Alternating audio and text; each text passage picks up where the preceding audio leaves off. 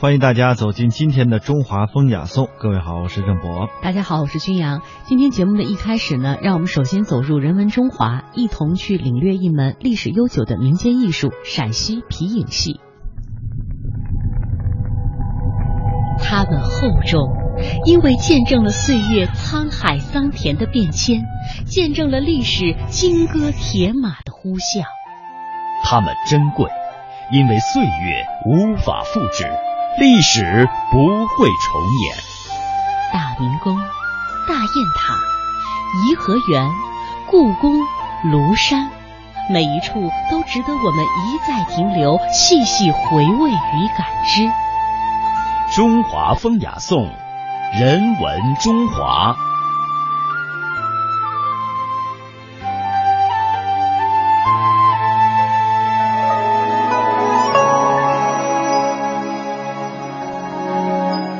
中国的皮影艺术源远流长，历史悠久，是在中华传统文化土壤里面诞生的一门综合性的民间艺术。它也被称为世界上最早的电影、中国戏剧的前身。我们接下来呢，先通过走访一位陕西民间皮影艺人的一个音频的资料，来初步感受一下这门艺术的魅力。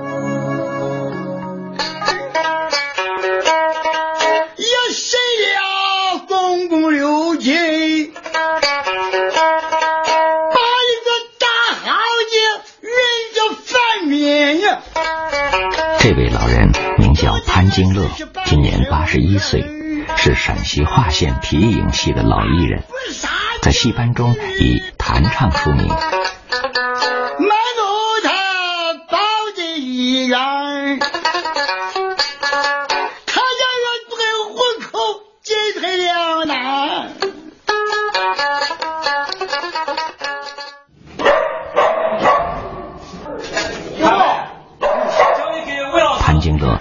小家贫，只念过一两年书。十四岁开始跟着父亲和叔叔学戏，每天天不亮起来练唱吊嗓子，听师傅讲戏，将师傅讲的内容一字不漏的全部背下来。过去很多人不知道他的大名，但提到秃子娃，方圆几百里几乎没有人不知道。俺不杀牛鸡。什么为人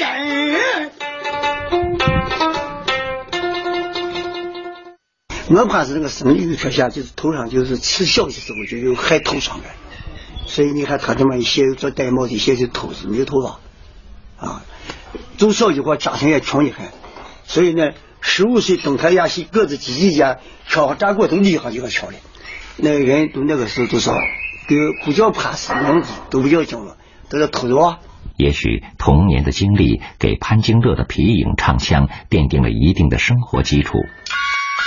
潘金乐的演唱节奏分明，剧情细腻，特别擅长悲剧与哭腔，其艺术水平高深莫测。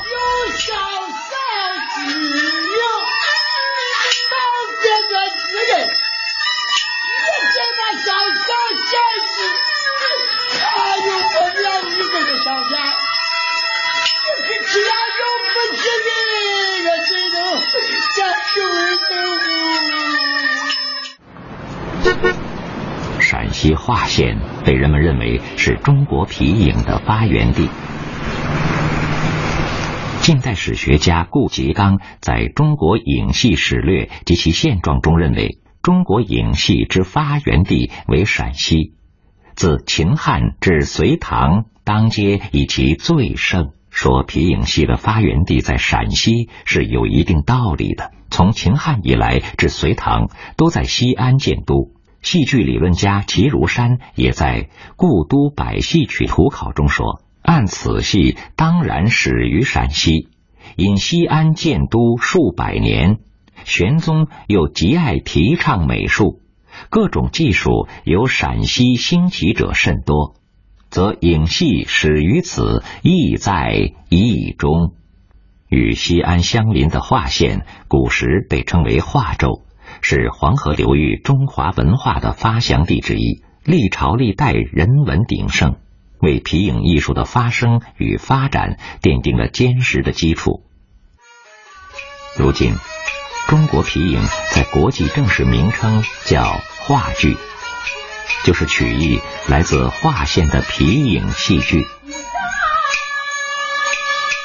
据划县志记载，清末时有演出班社二三十家，民国时期皮影仍盛行不衰，极盛时有班社四十八家，而每个班社至少五人。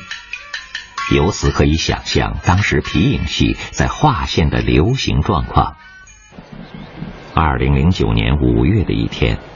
潘金乐接到徒弟吕崇德从村里打来的电话，意思是村里想热闹一下，看看戏，请他去吃饭和指点。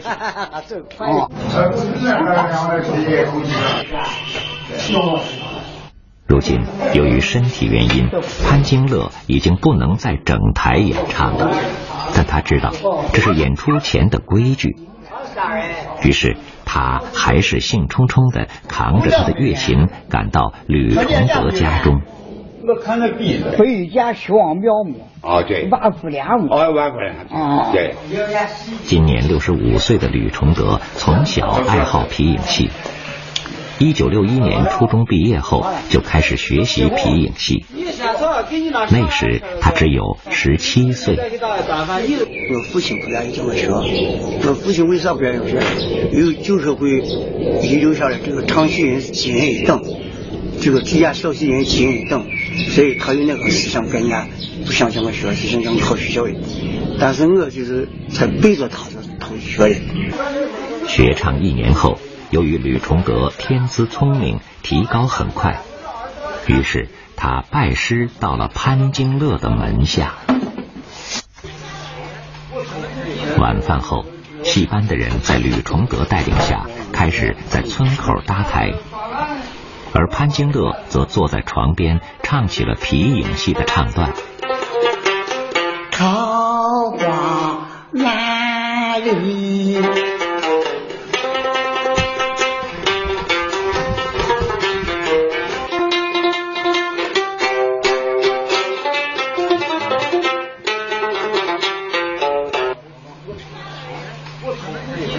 由于不参加演出，戏班子搭台，潘师也就不再参与。而今顶替他一角的吕崇德成为主要的人物。皮影的舞台简单方便，用艺人的话说就是七长八短九块楼板，五叶芦席一卷，四条麻绳一挽，十二根线串，两个方桌一个镢头。啥都不管，半小时不到，悬在空中的戏台就搭建完毕。这里已经近一年没有唱过皮影戏了，村民们开始零零散散跑来看热闹。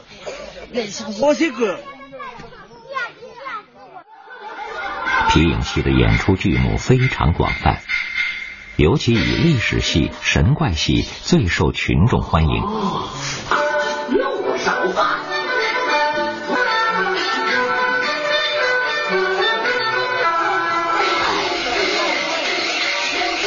皮影的主要演出对象是各种庙会和村民的婚丧节令习俗，主要内容都是祈福、驱邪、保佑、吉祥。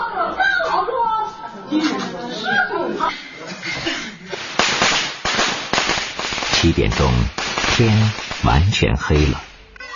五名艺人从幕布亮子后面进入后台，在这个四平方米左右的空间里，五个人要各司其职，每人都要负责四五种乐器。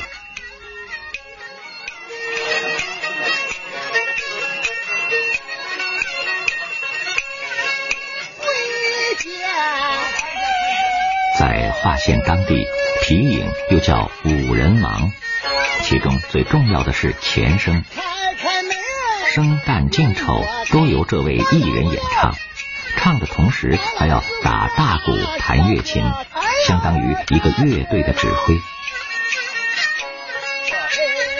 然后是牵手，负责操纵皮影表演。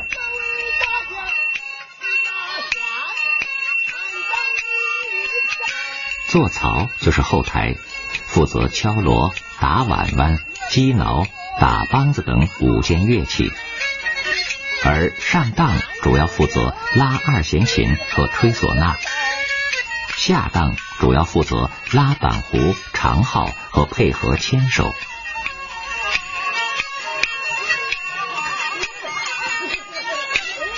皮影在划线沿袭至今，与其特殊的地理环境有着密切的关联。在大戏不易演出的山区和园区，只有皮影演出方便。它正好适应了划线特殊的地理条件，五人班社，小车一推，背篓一背，随时可外出演出。